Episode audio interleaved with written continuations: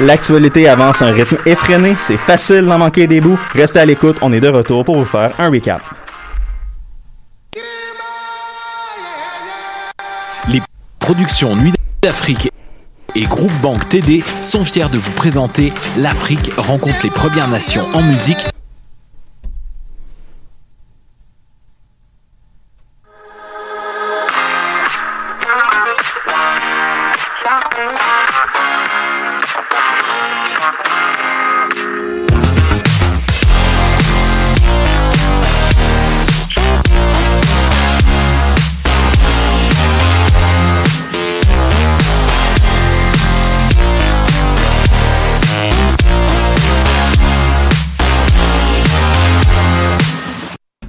Bonjour à vous, bienvenue au recap de Choc.ca du 15 février 2020, euh, du 22 février 2021, pardon. Cette semaine, vous allez être accompagné de Daphné et Louis, Tim Giroir, Manon à la régie. Vous allez bien tout le monde? Oui, super bien. Yes. Oui, très Yeah. bien. Ça va aussi? Good, good. Euh, émission chargée aujourd'hui. Euh, on va commencer dès maintenant par un petit update COVID. Pour commencer, on va, commen- on va parler de la tendance qui est encore à la baisse. Euh, 805 cas aujourd'hui, moyenne sur 7 jours sous les 800 cas. D'ailleurs, hier, le chiffre m'a bien fait rire, le number of the beast, 666. C'était le plus bas nombre qu'on a eu dans les cinq derniers mois, si je me souviens bien. Euh, possible, je vais te croire sur parole parce que je, je me je suis pas certain à 100% là, mais je me fie à, à ta bonne foi puis mais on sait que c'est très très bas, c'est encourageant. Et parlant de encourageant, mais peut-être pas pour nos amis qui sont euh, pas au Canada présentement, hein. c'est aujourd'hui qu'entre en vigueur la quarantaine obligatoire pour les voyageurs. On parle bien sûr du 2000 dollars à payer à l'hôtel pour le, la quarantaine, les tests négatifs à l'entrée du pays, avant de rentrer au pays, pardon, puis et tout et tout. Euh, on a appris en dernière heure que ce serait peut-être testait devant les tribunaux, tout ce processus-là, surtout pour ce qui est de la quarantaine à l'hôtel. Il y avait deux, trois problématiques, si je me souviens bien, avec de un, avoir assez de place à l'hôtel. Ouais, le nombre de places, c'est Ouais. un petit peu bizarre, mais bref.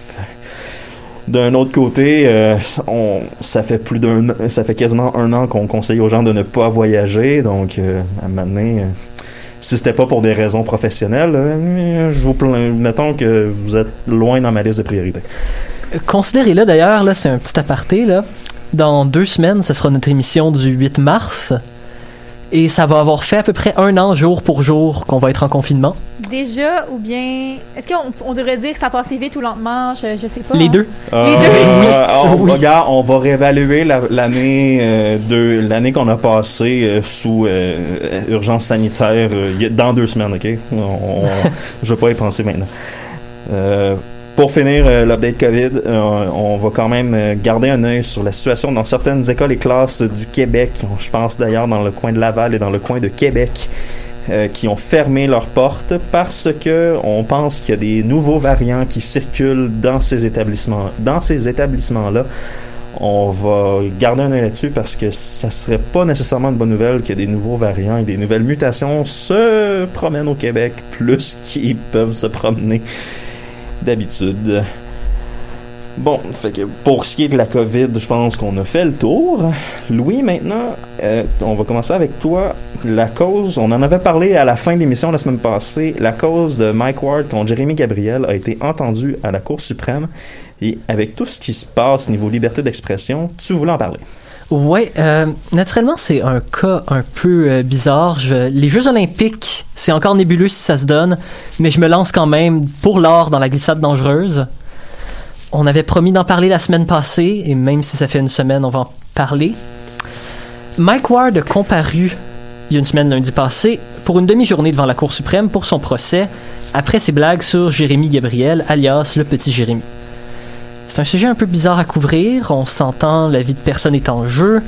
L'affaire Ward contre Gabriel est un cas souvent basé sur l'opinion. Et la question qui l'englobe est simple. Est-ce que Mike Ward a franchi une limite avec ses blagues sur le petit Jérémy, portant atteinte à sa réputation? Ou est-ce que la famille Gabriel, en le poursuivant, a empiété sur sa liberté d'expression?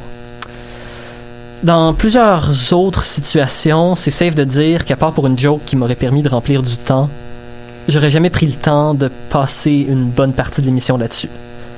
Considérant que ce débat s'est rendu à la plus grande instance juridique canadienne et les sensibilités un peu plus modernes d'aujourd'hui, ça vaut la peine qu'on en parle. On va essayer d'abord d'expliquer l'histoire de la poursuite. Ensuite, On vous entend, les filles. On va essayer de regarder le pour et le contre de l'affaire. C'est après tout un cas assez divis- divisif. Et il y a plusieurs façons d'interpréter qui a raison et aucune qui est nécessairement parfaite en ce moment. Peu importe comment la Cour suprême tranchera, on aura probablement le droit à une conclusion décevante pour beaucoup. D'un point de vue purement objectif, par contre, c'est un paradoxe quand même intéressant. Au Canada, c'est pas vraiment légal de porter atteinte à la réputation de quelqu'un, ce que pour plusieurs Mike Ward fait, mais on est supposé aussi avoir des lois qui protègent la liberté d'expression et donner un certain jeu aux humoristes. En résumé, tout découle d'une blague faite dans les spectacles de Ward en 2010 et 2013. La joke étant que si tout le monde aimait le petit Jérémy, c'était parce qu'il était près de la mort. La blague continuait avec l'humoriste qui concluait que Jérémy Gabriel devait être invincible et que Mike Ward aurait même essayé de le noyer sans résultat. La famille Gabriel le poursuit pour diffamation. C'est là d'ailleurs qu'on voit qu'au Québec, nos procès sont quand même pour des sommes un peu plus raisonnables. On a demandé 35 000 plus 7 000 pour la mère de Jérémy Gabriel. Euh, Notons qu'aux États-Unis, ça aurait été pour une coupe de centaines de millions. Peut-être pas une centaine de millions, là, mais plus dans les six chiffres au moins. Oh oui, on, a- on aurait pu viser bien plus haut. En 2016, Mike Ward perd et décide d'aller en appel. En 2019, Mike Ward repère, mais avec quelques gains. Il n'a plus à payer les 7000 dollars à la mère de, à la mère de famille, mais il repart en appel devant la Cour suprême. Récemment, l'humoriste controversé a d'ailleurs décrit Jérémy Gabriel comme une vache sacrée, une des rares choses qu'on ne peut pas critiquer au Québec. Il y a déjà plusieurs années que toute cette affaire est commencée, puis on dirait que ça fait une, éternité qu'on patine là-dessus. Moi, je me souviens, j'étais un enfant puis je regardais des, des journalistes parler de la situation. Ouais, ça fait 10 ans, tu sais, de 10 2010 à 2013. C'est- Oh oui, c'est- la blague avait fait controverse dès les premières fois qu'elle avait été dite. En 2019, le jugement de la Cour d'appel était clair. L'intention n'est pas de restreindre la créativité ou censurer l'opinion des artistes. Les humoristes, comme tout citoyen, sont responsables des conséquences de leurs paroles lorsqu'ils franchissent certaines limites. Ça, c'est les mots verbatim du jugement. Attends un peu, là, mais euh, c'est un verbatim qui veut absolument rien dire. dans le sens que tu dis que euh, c'est quoi c'est quoi ça dit? Ça dit il y a pas vraiment de il y a pas vraiment de limites mais il faut juste accepter les conséquences donc il y a des limites C'est c'est un choix quand même controversé. Beaucoup d'humoristes, même s'ils n'étaient pas prêts à publiquement supporter l'humour intense de Mike Ward, ont quand même montré de l'inquiétude face au précédent judiciaire qui se place avec ce cas. L'humour est après tout un art spécial qui demande parfois de jouer au funambule. Et ouais. au Québec, on a un certain amour pour cet art-là. On possède beaucoup d'humoristes qui ont créé leur carrière de toutes pièces en marchant sur cette ligne mince de ce qu'on peut et ne peut pas dire. Et le précédent qui va être mis avec ce cas risque d'avoir un gros impact sur le courant de l'humour québécoise. Là, une petite question sur la neutralité avant que j'aille dans le pour et le contre. Naturellement, des fois, c'est très dur de pas faire paraître son opinion, surtout à une émission aussi cynique que Louis Cap. et pas faux Veuillez noter que malheureusement, comment les arguments sont placés dans leurs ordres, on voit peut-être un peu mon opinion qui ressort. Cependant, c'est vraiment un cas où je crois pas qu'il y a de bonne réponse. Des deux bords, il y a certainement des questionnements valides à faire. Si on considère le bord Mike Ward, peut-on défendre la question du droit à l'expression, même si c'est pour rire d'un enfant handicapé? Toute l'équipe, je sais pas c'est quoi votre opinion là-dessus. Ah, c'est pas comment je pourrais dire c'est que C'est vrai que c'est. que le- dans le mot liberté le mot liberté ça- il y a un certain absolu qui vient avec dans le sens que si tu décides pas soit tu l'as soit tu l'as pas Daphné? Moi, je trouve que c'est extrêmement difficile de se prononcer là-dessus. Effectivement, ça fait tellement longtemps qu'on en parle aussi. C'est sûr, on dirait que. Comme tu l'as dit, il n'y a pas de bonne réponse à ça. C'est Non, c'est ça, c'est- C'est tellement difficile de se prononcer sur quelque ça. chose d'aussi. euh, Je pourrais emprunter l'expression touché, de dire que. Ouais, ben c'est c'est ça. C'est que c'est pas la meilleure blague au monde, on s'entend là. C'est pas le meilleur euh, numéro de Mike Ward au monde. Le problème, c'est que là, c'est. Je pense qu'on s'en va à un endroit. Tu sais, tu parlais à ton début de dire que euh, je me lance euh, pour les Olympiques de la pente glissante, je me lance pour l'or. Ouais. C'est impossible que tu gagnes l'or avec un procès comme ça. Pour Ward, Avec un, dans un- avec un procès comme ça, peu importe quel côté gagne, c'est impossible que tu gagnes l'or parce que les pentes glissantes, peu importe le résultat, vont battre plat de couture. pente verglaçante Je dans pense ce cas-là. que je pense que l'expression du funambule était particulièrement bien employée dans ce contexte-là, Louis. Remercions Manon qui Manon. l'a amené à l'émission. Merci, Manon. Ça me fait plaisir. Pour Ward, l'argument principal est qu'aucun sujet ne devrait être inatteignable.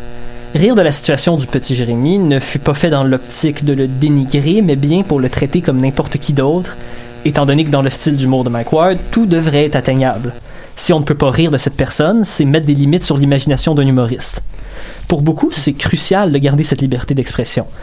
Beaucoup de nos humoristes ont d'ailleurs grandi dans un Québec quand même différent, avec des valeurs plus puritaines et clairement plus limité dans ce qu'on pouvait faire en humour. Mais Ward pense un peu maintenant comme un défenseur de cette liberté d'expression durement gagnée. Et là, la question se pose est-ce qu'il mérite ce poste? Surtout considérant la façon qu'il s'est retrouvé devant la Cour suprême. Si maintenant on regarde le droit à la dignité de Jérémy Gabriel, ça nuance un peu la question. Pensez à votre expérience au primaire et durant le début du secondaire et répondez honnêtement à cette question. Est-ce qu'un enfant qui est le sujet d'une blague de Mike Ward pendant trois ans va passer un bon temps à l'école? Maintenant, imaginez s'il s'agit d'un jeune atteint d'un handicap visible. Ça, ça revictimise. Sûr que, sûr que non. Hmm, Mais encore là, c'est parce que ce qui est com- compliqué dans cette histoire-là, c'est que. Comment je pourrais bien expliquer ça sans passer pour un imbécile? Je suis pas certain que Jérémy Gabriel fait rire de lui par Mike Ward si Jérémy Gabriel ne fait pas tout ce qu'il a fait avant. Ben, c'est surtout qu'il est déjà victime de, de, de moqueries à cause de son handicap, puis là, il y a ça qui se rajoute. C'est beaucoup des- de facteurs à considérer. c'est- c'est- En même Des temps, moqueries de la société en général, probablement pas. En même temps, je pense que ça reste que on peut pas rire de quelqu'un à cause d'un handicap. Je veux dire, ça, ça se fait pas. On peut pas juste rire euh, d'une d'une personne par, parce qu'elle est, parce qu'elle est sans avoir décidé de naître de cette façon-là. Un handicap, c'est quelque chose de déjà difficile à vivre. Je pense que juste racheter des blagues sur ça, c'est pas forcément adéquat. là. donc, euh, Ben, on peut affirmer qu'après 2013, la réputation de Jérémy Gabriel fut quand même teintée à jamais. Et là, notez-le d'un point de vue purement personnel. Est-ce qu'on veut vraiment associer la lutte de la liberté d'expression au Québec avec le droit de rire d'un enfant handicapé? Non. Ouais, c'est vrai. La- la- c'est ça- c'est- le problème, c'est que c'est ça, c'est que c'est non. Ça, c'est vraiment, je Au crois, niveau le, le cœur moral, du débat. là. c'est pas bon. Au, au niveau moral, il n'y a pas personne qui, qui- Je pense que tout le monde est d'accord autour qu'au niveau moral, Mike Ward est dans le champ. Ouais. Le problème, c'est qu'au d'autres- niveau légal, si, si on considère qu'au niveau légal, il est dans le champ aussi.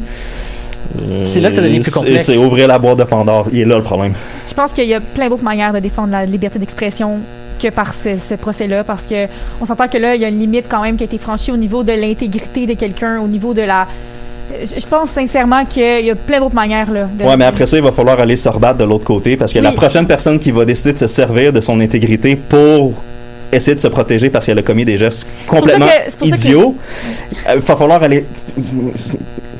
D'où l'expression aurait- honnêtement, c'est c'est peut-être un petit peu ridicule, là, mais aurait probablement fallu que l'expression là, culture, culturellement, là, ça, ça s'était appliqué à Mike Ward, ça serait jamais allé en Cour suprême.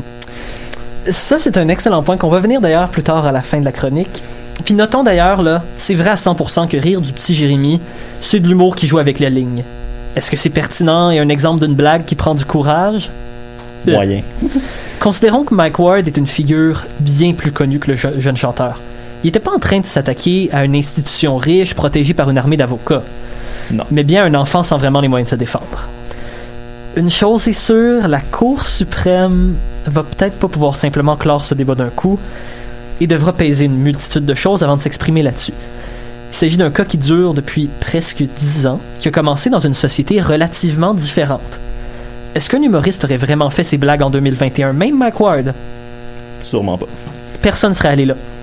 Pas parce que notre liberté d'expression est brimée, mais parce que c'est un exemple de mauvais goût. Mais même si mon manque de neutralité se présente là, est-ce que le fait que je pense que Mike Ward ne devrait pas défendre ces blagues-là l'empêche de les dire? Il est là le problème. Je pense que c'est surtout là le problème. Je pense qu'il n'y a pas personne dans l'équipe du recap qui considère que les blagues étaient bonnes, que les blagues avaient lieu d'être. Non, c'est juste poche. C'est comme, t'avais juste, juste l'enlever de ton numéro, là. C'est pas bon, là. C'est juste pas drôle, point. Ça, ça lui coûtait quoi de juste pas mettre ça dans son show? C'est à un moment. euh, Non, mais c'est ça. Mais encore là, toutes ces questions-là, ça devrait rester du domaine personnel, puis on devrait condamner Mike Ward avec le fait de juste pas écouter son podcast, puis de pas acheter ses billets. Oui, Et- oui. Je pense qu'on vient là au, au- à la viande de tout ça à la fin là. C'est dur de faire de l'opinion, la différence entre l'opinion objective et subjectif. Non, c'est ça. C'est clairement pas une solution de mettre des bâtons dans les roues dans- des humoristes. Et je crois que Simon Olivier Fecteau, Mhm. une des figures les plus connues de l'humour québécoise, avait une opinion assez intéressante là-dessus. Lui, d'abord, était contre le concept de contrôler la liberté d'expression des humoristes et était techniquement du bord Mike Ward, mais avec une nuance.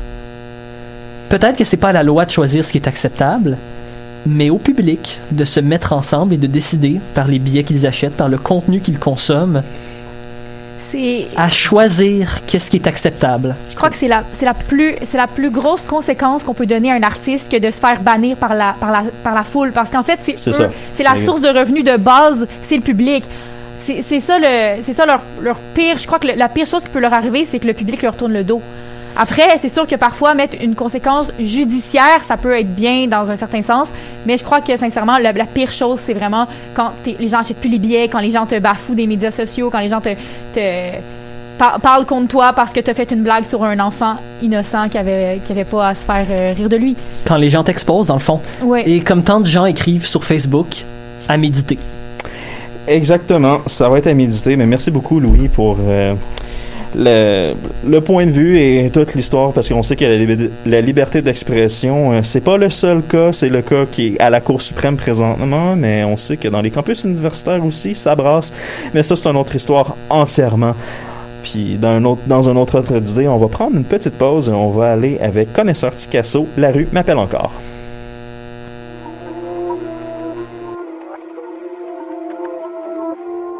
La rue m'appelle encore.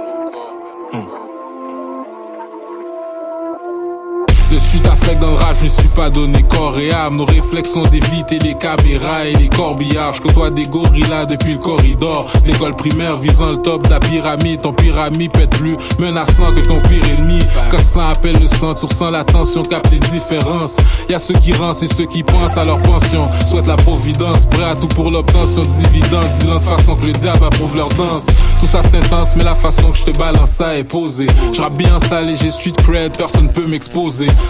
À ton OG s'il me connaît. Ces MC sont des têtes enflées, silicone n'aurait pas survécu le corner. Les bifs s'y servent en cornet, des tueurs qui dorment sur leurs deux oreilles. J'ai vu des shit qui te feraient douter ta cornée. Quand le respect s'est fait accorder, surveille ta manière d'aborder.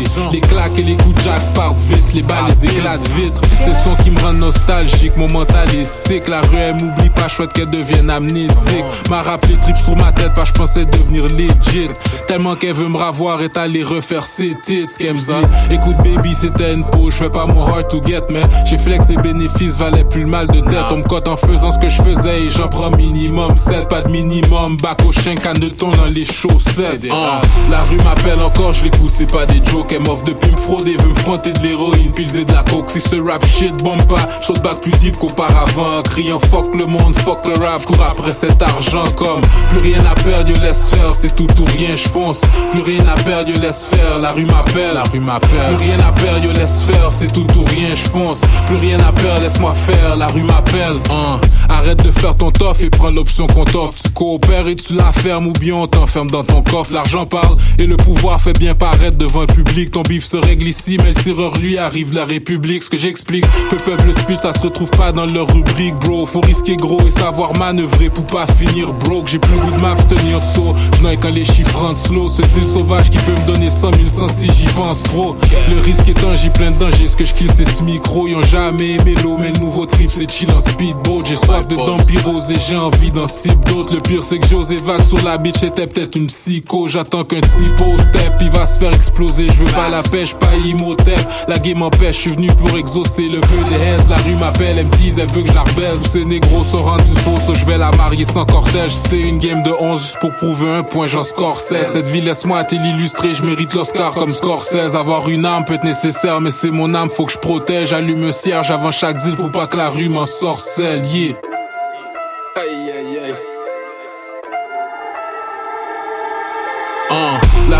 Encore, je l'écoute, c'est pas des jokes. Elle m'offre depuis me frauder, veut me fronter de l'héroïne, pilser de la coke. Si ce rap shit bombe pas, saute back plus deep qu'auparavant. Criant fuck le monde, fuck le rap, cours après cet argent comme plus rien à perdre, yo laisse faire, c'est tout ou rien, je fonce. Plus rien à perdre, yo laisse faire, la rue m'appelle, la rue m'appelle. Plus rien à perdre, yo laisse faire, c'est tout ou rien, je fonce. Plus rien à perdre, laisse-moi faire, la rue m'appelle.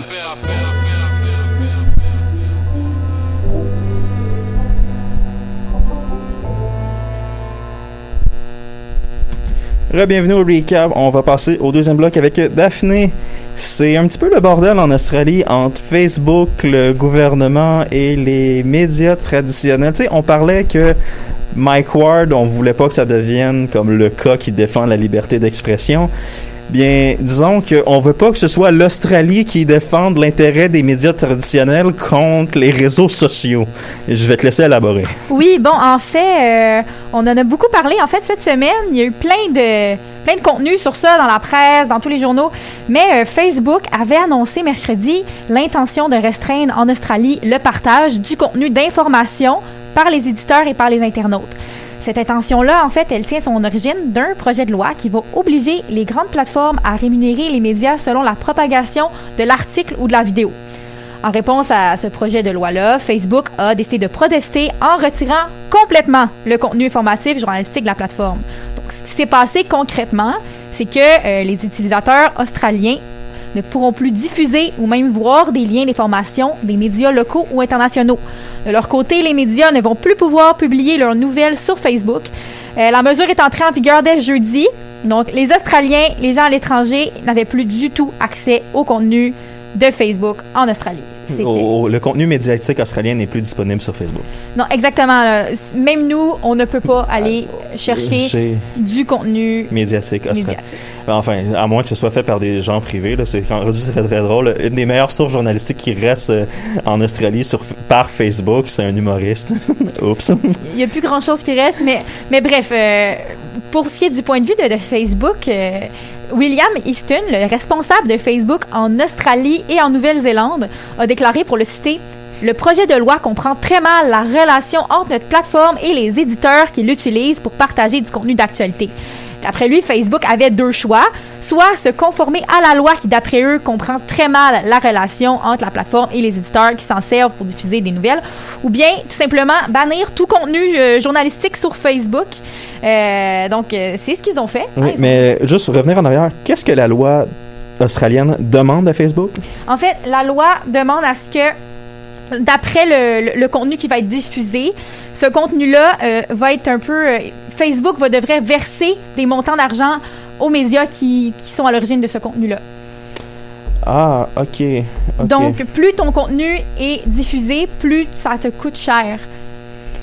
Ben pour Facebook. Plus Facebook va devoir payer, plus le contenu va être diffusé à une grande échelle. Attends, quoi? Euh, ben ça, c'est la loi euh, qui est supposée euh, être... Ok, ok, ok, y a, ok, j'ai plusieurs questions.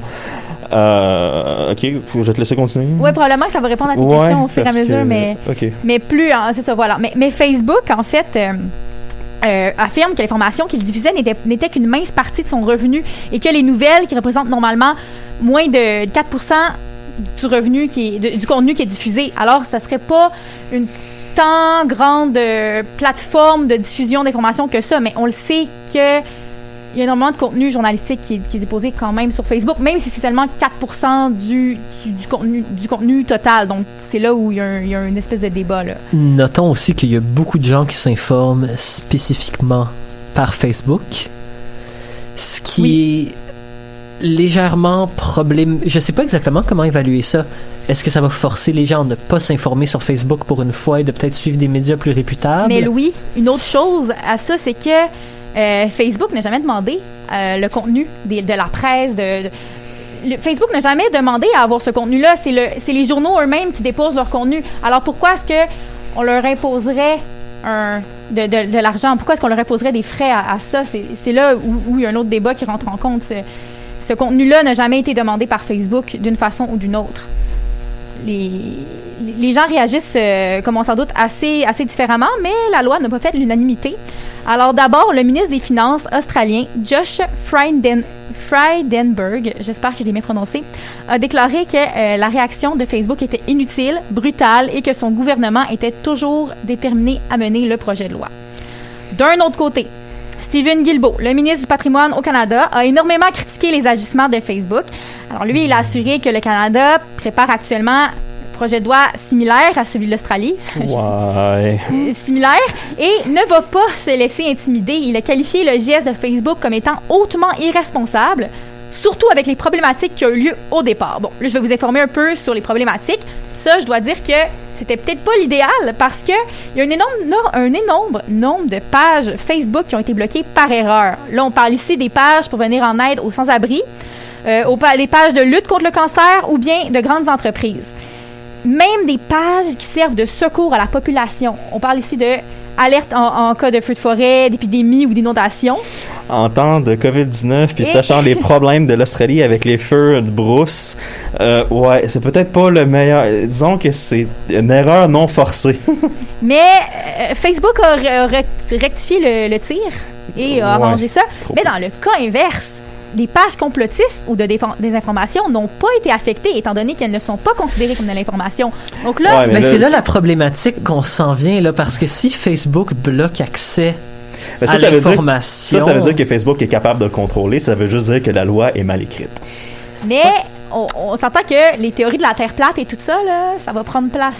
ça, ça va avoir... euh, Ouais, Ça va avoir sa c'est- place. C'est ça qui, qui me l'air un peu de la, ce qui complique un peu ce- ce- cette question-là, si j'ai bien compris. C'est que si on restreint l'accès à les médias traditionnels, les journaux sur Facebook, peu, les gens qui veulent s'informer de contenu complotiste ou avec des nouvelles qu'on pourrait dire peut-être plus alternatives, trouveront quand même une façon de le faire et n'auront peut-être même pas accès aux médias traditionnels, sauf que il y avait peut-être déjà pas Non, accès à ça. ces médias-là vu qu'ils les consultaient Ouais. pas.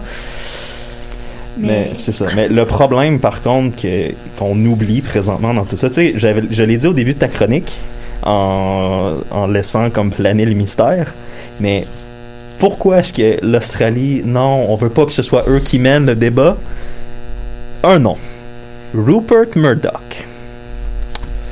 Ça rime avec Fox News, si je me ouais, et qui bien. contrôle la majorité des médias australiens. C'est lui qui, c'est lui qui braille euh, au, gouvernement australien parce que, oh, bouhou, euh, Facebook me fait perdre de l'argent, faites quelque chose. Mais Oh, ouais. C'est Rupert Murdoch qui est en train de se battre pour la liberté des médias euh, en Australie en ce moment. Ouais, c'est ça l'affaire. C'est plus, c'est pas, tu sais, et il achète le gouvernement australien pour qu'il fasse sa sale besogne. c'est, plus ça le problème, et c'est là où ce que, autant je suis d'accord que les médias traditionnels, c'est que le, le plus gros problème présentement avec cette loi-là, c'est que ça empêche les médias indépendants aussi de, de s'adapter. Tu sais, ils étaient déjà en meilleure position pour survivre au changement, mais là, Facebook les bloque eux aussi. Mais Facebook est en ce moment Facebook tient C'est tête ça. à un pays. C'est ça qu'il faut se dire. C'est quand même énorme. Et là justement dans ce même ordre d'idée-là, euh, la professeure euh, au Michigan au Michigan State University, Madame Kristen Thorson, j'espère que j'ai bien dit son nom, euh, dit que ce choix-là de, de bloquer est un rappel de la puissance de Facebook. C'est énorme.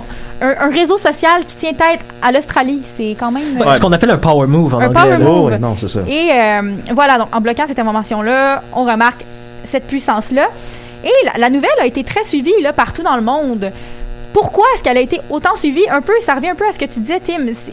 L'Australie est au, est au milieu de, de ça. Pourquoi? Bon, D'abord, on, on sait qu'au Canada, il y, en a- il y en a qui pensent à faire pareil. Trudeau pense à faire pareil. C'est pas la bonne stratégie, à mon humble avis, mais bon, Ça- ça, c'est une autre histoire. Ça, on verra rendu là. Mais le projet, jusqu'à maintenant, a été adopté à la Chambre des représentants la semaine dernière et doit passer au Sénat. Australien. oui, Sénat australien, pas américain, comme on a l'habitude de l'entendre.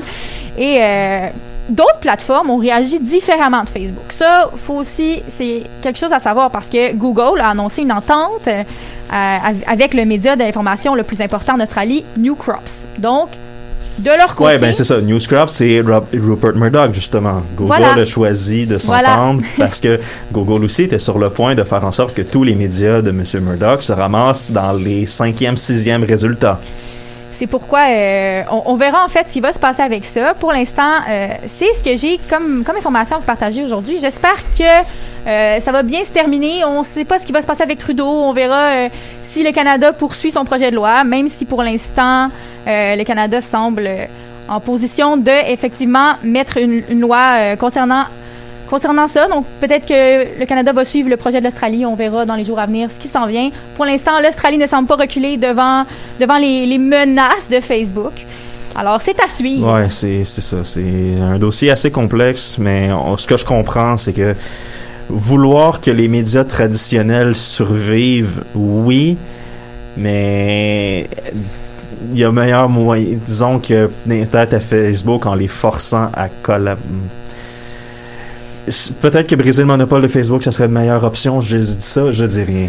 Ben, c'est que le problème aussi, c'est que Facebook est devenu une sorte de machine tentaculaire un peu trop grosse pour elle-même. Exactement. Plein de gens l'utilisent. c'est- c'est- Et- Tout le monde a accès. Ouais, c'est ça. Tu sais, l'affaire un peu effrayante avec ça, c'est que peut-être que Facebook n'aurait jamais dû être la façon pour les gens de s'informer sur À la base. l'actualité, les, les nouvelles qui circulent. Mais malheureusement, avec des si, on va à Paris. Et en ce moment, ça donne que Facebook est le médium d'information pour beaucoup de gens. Mais d'un autre côté, Louis, Sau- sauf que. D'un autre côté, ça, ça permet à beaucoup de gens de s'informer. Parce que euh, peut-être que ces personnes-là qui s'informent avec Facebook ne s'informeraient pas du tout autrement. Parce que Ben, c'est ça, hein, ouais. Les, les nouvelles d'actualité, ce qu'il faut savoir, c'est que Facebook nous propose une multitude de contenus, ça tout le monde le sait, mais certaines personnes regardent leurs photos de leurs amis et à travers ces photos-là, perçoivent du contenu d'actualité, donc sont au courant de ce qui se passe en politique, en santé, avec la COVID, avec le milieu des arts, etc. Donc, à quelque part, c'est peut-être pas une si mauvaise chose que ça que les gens s'informent avec Facebook, parce que ces gens-là peut-être ne sauraient pas du tout ce qui se passe sans, sans euh, être constamment sur leurs médias sociaux. Donc, c'est encore une, une situation qui, mé- qui mérite réflexion, À méditer. à méditer. à méditer, mais disons que j'aurais à méditer, mais disons que j'aurais apprécié que le sort des médias traditionnels ne ne soit pas dans la balance par une guerre d'ego entre Rupert Murdoch et Mark Zuckerberg. Mais ça, c'est mon opinion personnelle. On va maintenant euh, revenir plus près chez nous, mais quand même un petit peu loin, au Texas, qui ont connu une crise. Ils ont eu des températures anormalement froides. Ça a mené à une crise énergétique assez effrayante et terrible. Euh, je vais vous remettre en contexte. Euh, il y a eu une tempête hivernale au Texas assez importante. On avait même averti la population de se préparer comme si c'était un ouragan qui arrivait. Avec un petit peu raison, parce que quand même, euh, avoir un moins 19 degrés Celsius à Dallas le 16 février, euh, c'est pas commun. T'sais, moins 19, je pense qu'il a même pas fait ça le 16 février au, à Montréal. moins, Moins 16, 19 à Dallas, considérant aussi la tempête de neige massive qu'il y a eu là-bas. Ouais, non, mais c'est tout ça en même temps. Là. Mais, mais juste en regardant les images, c'est fou de se dire, ça c'est à Dallas. On, Ouais, on ouais. est habitué de voir Dallas comme euh, Un désert. un désert, voilà. Et là, soudainement, Dallas recouvert de neige, c'est c'est quand même surprenant. De, c'est- les gens là-bas ont sérieusement dû être très, très surpris. Là. Ouais, mais c'est parce que là, le problème, c'est que ça a causé énormément de problèmes à la grille énergétique parce qu'elle est très, très dérégulée. Tu sais, le Texas déteste les lois, les lois, déteste la réglementation, donc le- la grille énergétique ne fait pas exception. Et ce que ça fait, ben, c'est qu'elle est très mal conçue ou est mal entretenue contre le froid. Mais Tim, mais Elle a Tim, flanché. euh, oui, c'est moi l'avocat du diable. Est-ce que c'est vraiment le travail du Texas de s'adapter à des températures qui ne sont jamais supposées arriver là-bas? C'est sûr que c'est comme si nous, on se dit qu'on va avoir une épidémie. Ben, pas une épidémie. Ouais, c'est comme nous, si on décidait que, ah, on est au Québec, on met pas d'air climatisé dans les lieux publics. impossible que cette décision-là mais- ait été faite, franchement. Ben, écoute, je, je- Ouais. je vais continuer, OK? Les, les centrales d'électricité au gaz, le gaz a gelé. Les éoliennes étaient non fonctionnelles. L- Des lignes en haute tension ont tombé. Bon, on sait que les lignes en haute tension euh, contre la glace, c'est pas bon, même au Québec. On a des problèmes avec ça, mais on est quand même équipé pour les, les réparer rapidement. Reste que toute la grille énergétique, que ce soit gaz, éolien, solaire, euh, nucléaire même, ils ont eu des problèmes parce que l'eau a gelé. C'était Ouais, ça, c'est dangereux aussi. Ça, Ouais, ça aussi, ça pu être- le- En fait, on a appris au milieu de la semaine que la grille énergétique au total était sur le point de flancher de manière permanente. Explique deux secondes de, De, manière permanente, dans le sens que ça aurait pris des semaines, voire des mois avant de revoir de l'électricité au Texas. On était, les, les ingénieurs ont travaillé comme à la dernière minute. là. Et là, je vais, je vais juste prendre un petit deux secondes. Je sais pas si c'est quelque chose que tu avais prévu. Ouais. C'est pas juste 20 personnes qui ont pas d'électricité, mais non, non, non, des millions de Mais personnes. le Texas, c'est quand même grand. hein. Non, non, Ouais, des- on parle de millions de personnes. On parle de millions de personnes. Euh, Dallas, Austin, euh, San Antonio, c'est Les grandes villes du Texas. les grandes villes. Houston, c'est- non, tout. Et là, c'est pas tout. C'est que ce manque d'électricité-là, ben non seulement, en plus, le marché est tellement dérégulé qu'il y a moyen pour certaines personnes d'acheter euh, l'électricité au prix coûtant. Mais au prix coûtant, vu que l'électricité est très dure à produire, les prix ont augmenté de manière significative. Euh, on parle de milliers de dollars pour des individus à payer pour quelques jours d'électricité. Ça n'a aucun sens. Disons, bref, disons que l'Electric Reliability Council of Texas, le ERCOT, ils sont dans l'eau chaude. Ah, psych, il n'y a pas d'eau non plus. Ouais, hein, ça aussi. Les réseaux tuyaux étaient d'aqueduc ont connu des ratés. Il y a 12 millions de personnes au Texas qui avaient plus d'eau potable à la maison, soit parce que carrément la plomberie a flanché et ou que ben ah ben faut faire bouillir l'eau, mais on n'a pas d'électricité, on n'a pas de gaz pour faire bouillir notre eau. Donc là, on a un exemple de Murphy's Law, où est-ce que dans cette situation-là, tout ce qui aurait pu aller mal est allé mal, mais en plus de ça, en même temps. Ouais, en même temps, parce que très mal géré, et je vais y revenir plus tard. Mais là, tu sais, plus des, fait que c'est 12 millions de personnes qui n'avaient pas accès à de l'eau potable pendant une certaine partie de la semaine au Texas. là. Tellement, c'est tellement gros comme C'est la situation. moitié de la population là, au Texan qui n'a pas d'eau potable. Mais ce qui est étrange d'entendre, c'est de dire que tout ça, c'est dû à une tempête de neige. Ben, de, dû à, un froid, à un... à un- Ouais, ouais, on, on blâme le froid, mais je vais revenir plus tard. Euh, la nourriture aussi dans les épiceries, on s'entend, si les gens se sont préparés comme un ouragan à la base, et que là, c'est encore pire que prévu, ben, il manque de nourriture un peu partout, là, les épiceries vides. Littéralement sais, on pensait que c'était drôle de voir les épiceries vides au début du confinement l'an passé. là. les toilettes, là, pour s'en rappeler. Ouais, ouais, mais non, non, mais c'était pire que ça. Les gens ont paniqué, je crois. là. Les gens ont. Ben, avec un petit peu paniqué. raison, parce qu'il y a eu des, y a des tragédies humaines. Hypothermie, empoisonnement au monoxyde de carbone, c'était commun la semaine passée. On, et il y a plus de 35 personnes qui sont mortes et ça va probablement monter parce que, tu sais, en plus, les maisons au Texas sont tellement bien isolées d'abord. On s'entend que c'est des petites maisons d'été, hein? Non, c'est ça, exactement. Des maisons pour que, apparemment, l'air circule. Même si une maison bien isolée va rester fraîche en été, mais ça, c'est une autre histoire entièrement. Euh, tragédie humaine aussi, c'est que là, les gens, certaines personnes qui avaient un petit peu d'eau et un petit peu encore de l'électricité, eux ont dit, ben, hey, on va accueillir des gens pour les sauver, tu sais, on veut pas que les gens meurent de froid, de faim, de soif. Que s'est-il passé? Ben, qu'est-ce que je pense? Il y a- on est en pandémie. Plus de cas. Ben oui, plus de COVID, ça, on va probablement voir ça. Il y a déjà, euh, on, je pense, d'ailleurs, ça c'est peut-être un petit peu personnel, euh, des des gens sur Twitch, une il y a une communauté Twitch particulièrement euh, forte à Austin au Texas qui ont décidé de se réunir chez un ou deux qui avaient comme encore du courant pour être capable de survivre après trois jours à geler dans sa maison qui, a- qui fait moins 20 dehors, mal isolé, tu t'en vas quelque part qui a du chauffage, c'est normal là, pour pense. ne pas mourir de froid. Évidemment. Le problème, c'est qu'en faisant ça, ben, ah, ah, il y a le COVID qui se propage dans cette maison. Oui, mais on s'entend quand même que je crois que dans un cas de vie ou de mort, Ah, tu- préfères prendre la chance de prendre le COVID? Et justement, on s'entend là. Tu préfères prendre la chance d'avoir la COVID-19 plutôt que de mourir de froid? C'est la décision que certaines personnes au Texas ont dû prendre la semaine passée. c'est quand même. C'est un non-sens. Effectivement, au Texas, juste qu'on rajoute le mot Texas dans la, dans la phrase, ça. Ouais. Puis le problème, c'est que c'était probablement évitable. Parce qu'il y a eu une journée de froid en 2011 qui a causé des problèmes moindres, pas à cette échelle-là, mais qui a quand même causé des gros problèmes à la grille énergétique texane. Puis il y a même un rapport qui avait recommandé l'amélioration de la grille énergétique et la protection hivernale sur la grille. Ben, c'est resté au stade de la recommandation chez tous les paliers de gouvernement qui sont majoritairement contrôlés par les gens que j'adore planter, puis là vous allez comprendre pourquoi je les plante souvent, les républicains. Le gouverneur Greg Abbott, le représentant Dan Crenshaw, eux, leur brillante idée, ça a été blâmer les énergies vertes.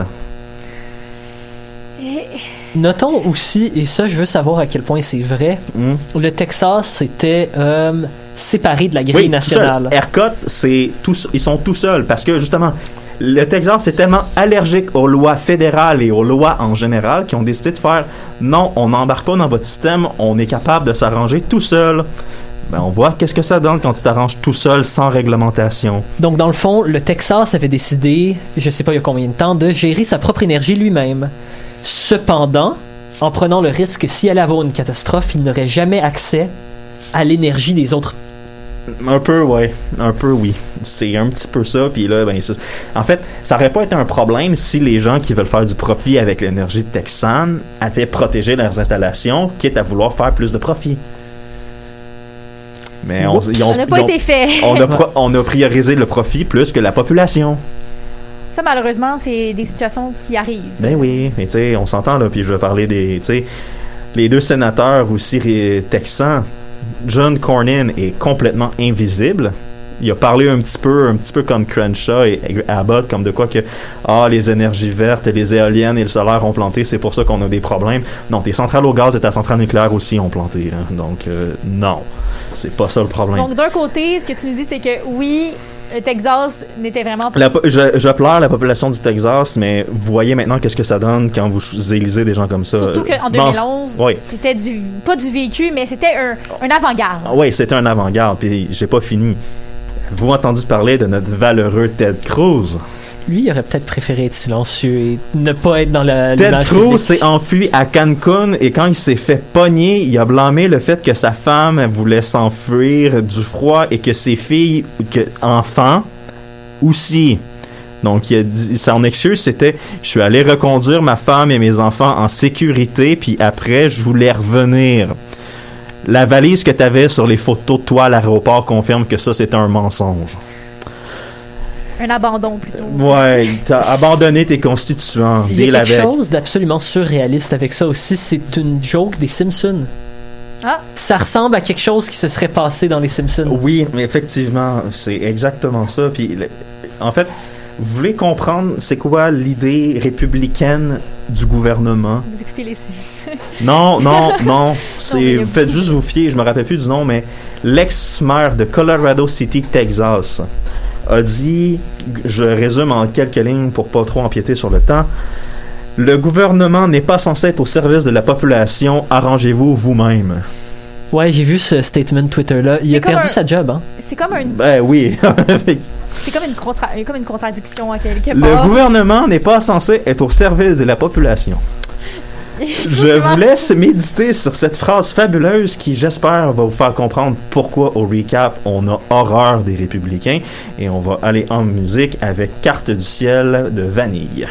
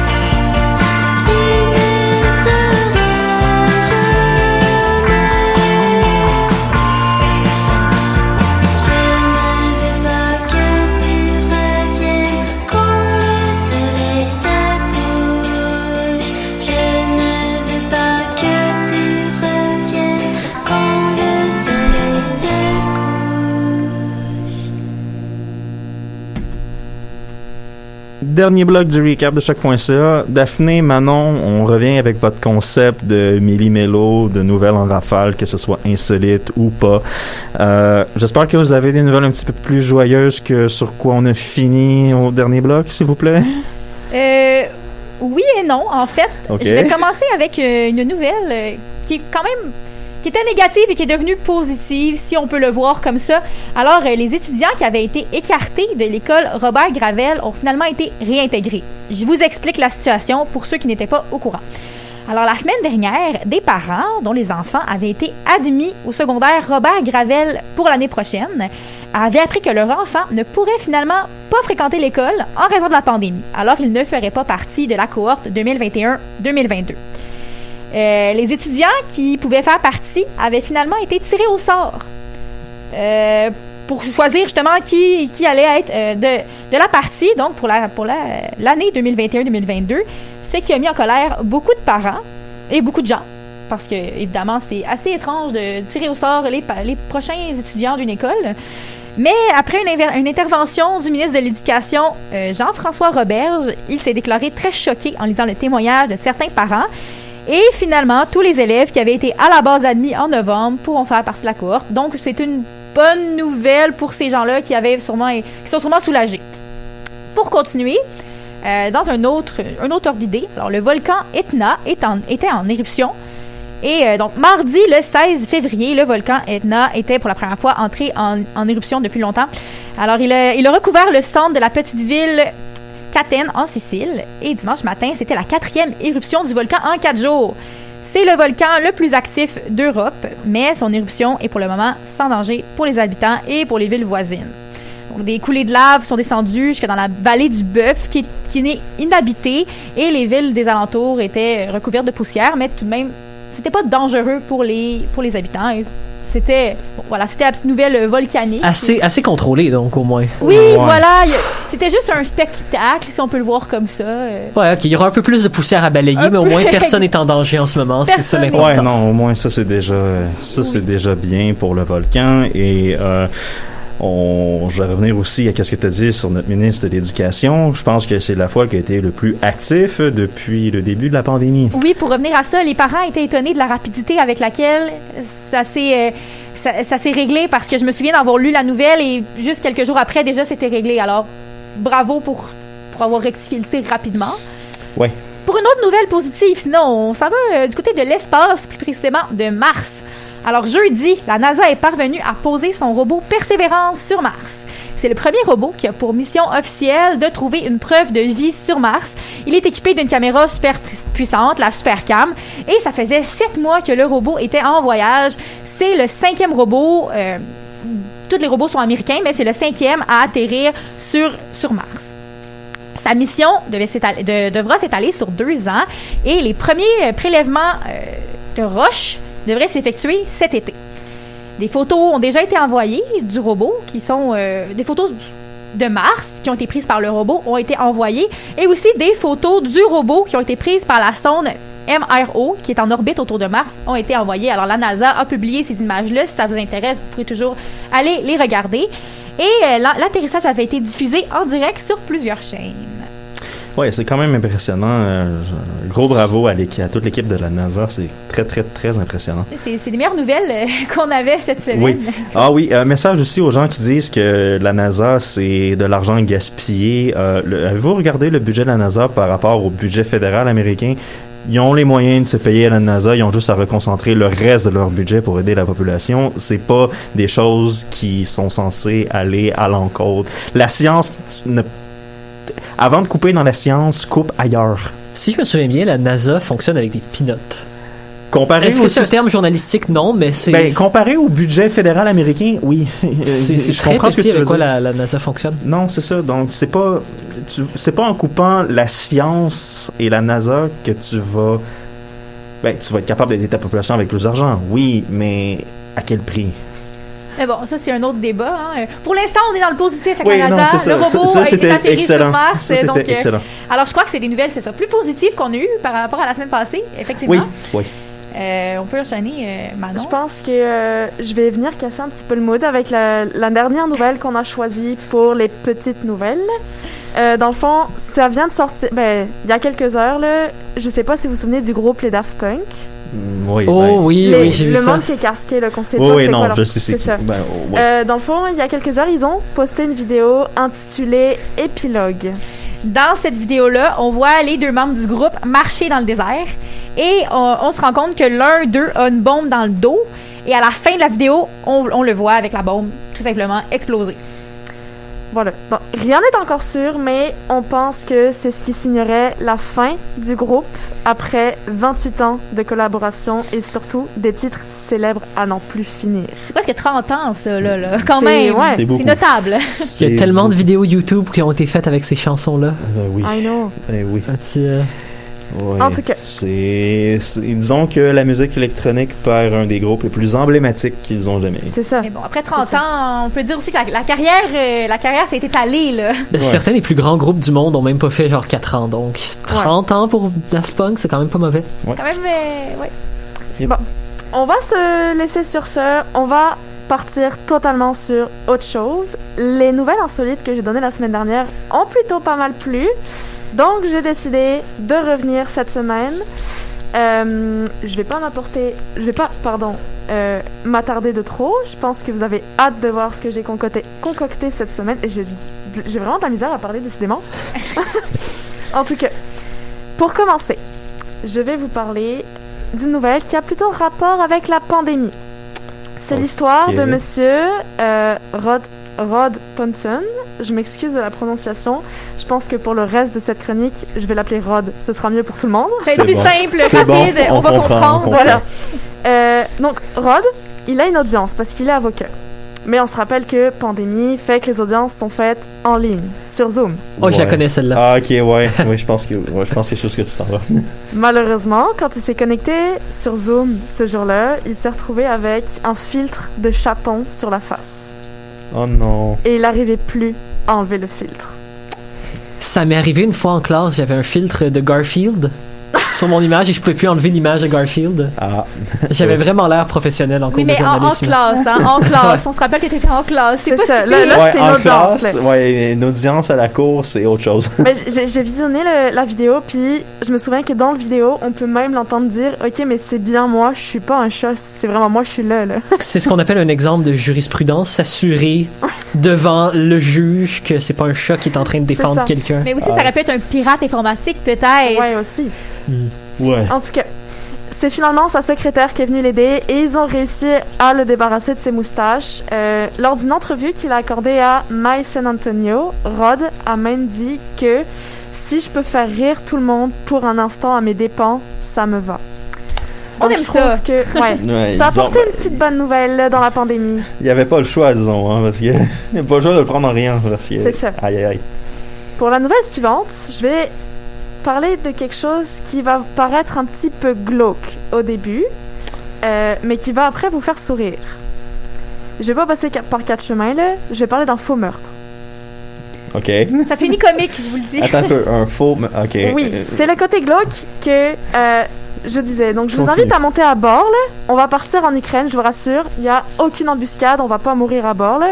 Pas de, ver- pas de vrai meurtre, pas de faux meurtre. Tu, tu parles de faux meurtre et tu parles de l'Europe de l'Est. Ça part bien ton affaire. Là. C'est une histoire comique. On Oui. s'y est rappelé. Bon, ça y est, j'arrête de vous tenir en haleine, là. on se lance. Euh, en Ukraine, la police d'un petit village a reçu un appel téléphonique un peu bizarre. Dans le fond, il y a un monsieur qui les a appelés en disant Je viens de tuer le conjoint de ma mère. Avant de raccrocher, il a aussi précisé que sa maison était inaccessible et qu'il fallait venir avec une déneigeuse. Est-ce que... Y a-tu vraiment juste fait ça pour déneiger sa maison? Oui. Oh my god. Mais ça a été bon efficace. enquêteur, hein. C'était efficace, hein. Le- le- ça a été déneigé.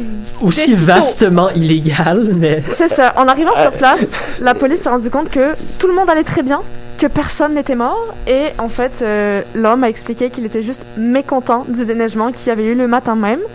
Donc plutôt que d'attendre que son voisin vienne déneiger ou qu'il déneige lui-même, il s'est dit Bon, je vais appeler la police, ça va être drôle. Peut-être qu'il aurait pu annoncer, je sais pas, un vol, peut-être à la place. Euh, Je sais pas. euh, euh, Est-ce que cette personne. J'imagine que cette personne a des problèmes légaux maintenant. Oui, Il ben, a tellement le de fond, points pour la créativité. faut savoir quand même qu'en Ukraine, la police a pas énormément de moyens. Fait que là, il risque une amende, mais ça équivaut à 5,40 dollars canadiens. Wow, c'est. Ça valait la peine. même pas si mauvais prix pour un déménagement. Ben, C'est ça l'affaire. Il, il a fait, la il a fait déneiger sa, sa cour pour 5 dollars? Il a fait une bonne affaire, comme on peut le dire. Une bonne Visiblement. C'est affaire. pas si mal que ça, j'imagine, mais bon. Ok, on Ok, espère. Voilà, vous non. On, comprenez on- mieux. on espère qu'il criera pas au loup comme ça trop souvent.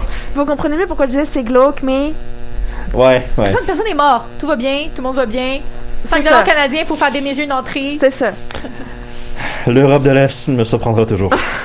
Avant de commencer ma dernière nouvelle, je voulais savoir si, est-ce que ça vous arrive encore d'envoyer des cartes postales, mettons à vos grands-parents ou vos amis? Euh, pas vraiment. Non, j'utilise un téléphone. Ben, en fait, euh, Ancien. comment tu veux qu'on envoie des cartes postales? Normalement, les cartes postales, les cartes postales, c'est quand tu voyages. Oui, bon, hors pandémie. Non. Ok.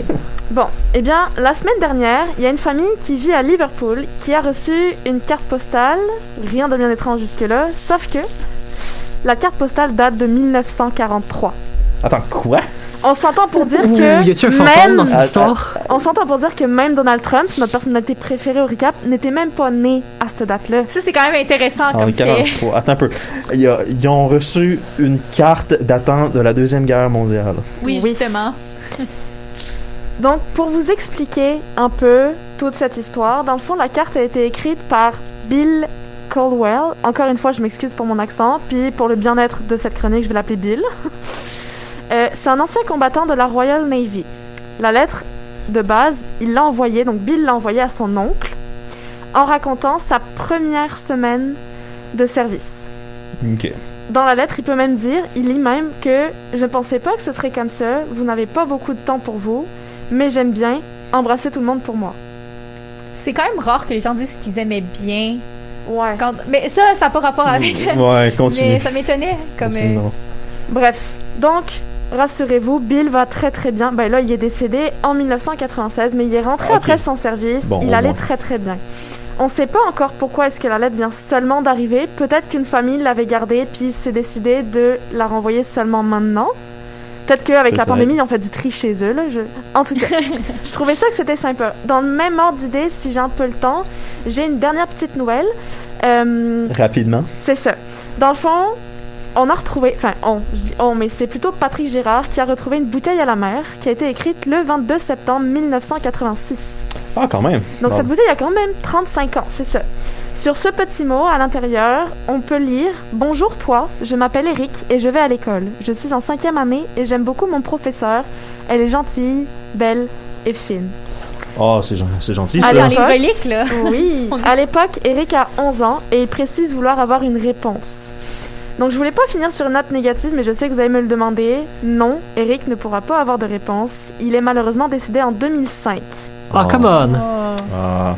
Ouais, Mais je trouvais ça Ah. mignon. Bon, oui, C'était c'est vraiment mignon. mignon jusqu'à là. là. Non, mais c'est quand même pas si mal. Mais c'est sur ce qu'on va terminer cette édition du recap. J'espère que vous avez apprécié qu'est-ce qu'on a fait cette semaine. La semaine prochaine, ça vient de sortir en dernière heure. Trump va devoir remettre ses archives comptables au procureur.